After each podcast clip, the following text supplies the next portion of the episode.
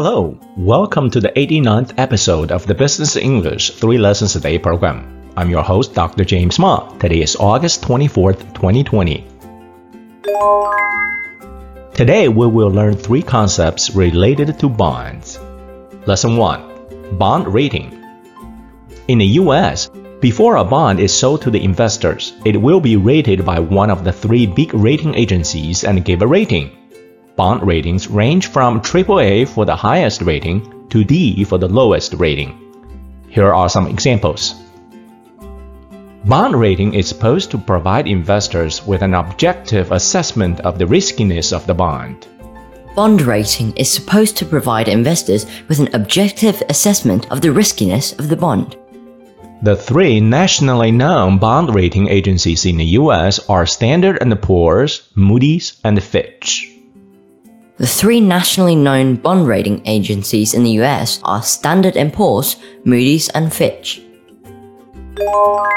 Lesson 2 Duration Duration is the weighted average of time for investors to receive all the cash flows from a bond, including coupon payments and the par value. Duration is a simple way to measure the riskiness of a bond. The higher the duration, the riskier the bond is. Here are some examples.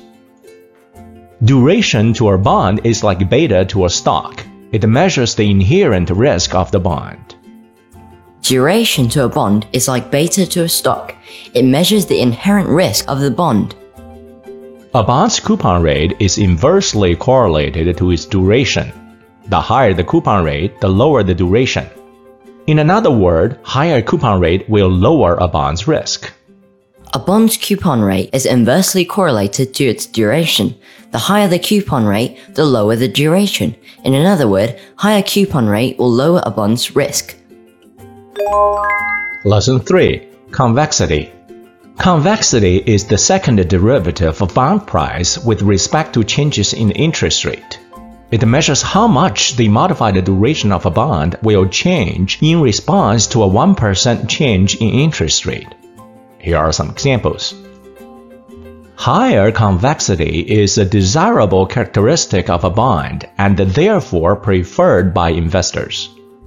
Higher convexity is a desirable characteristic of a bond and therefore preferred by investors.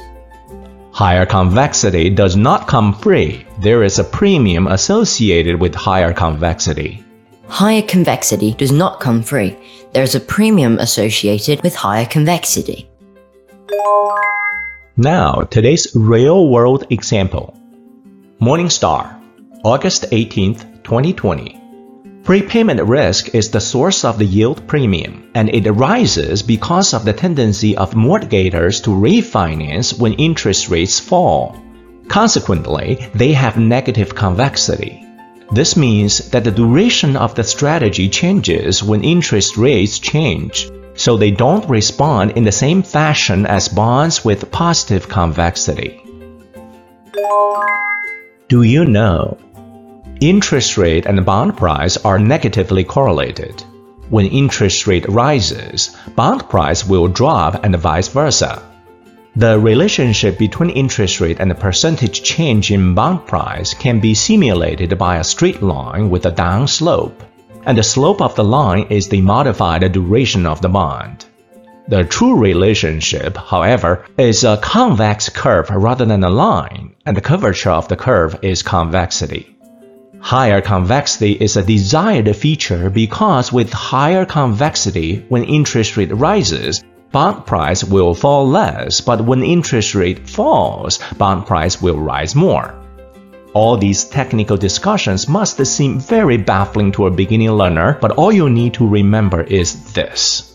It's never a good idea to buy bonds when the market expects the interest rate to rise. Thank you for listening to today's episode of the Business English 3 Lessons a Day program. So long!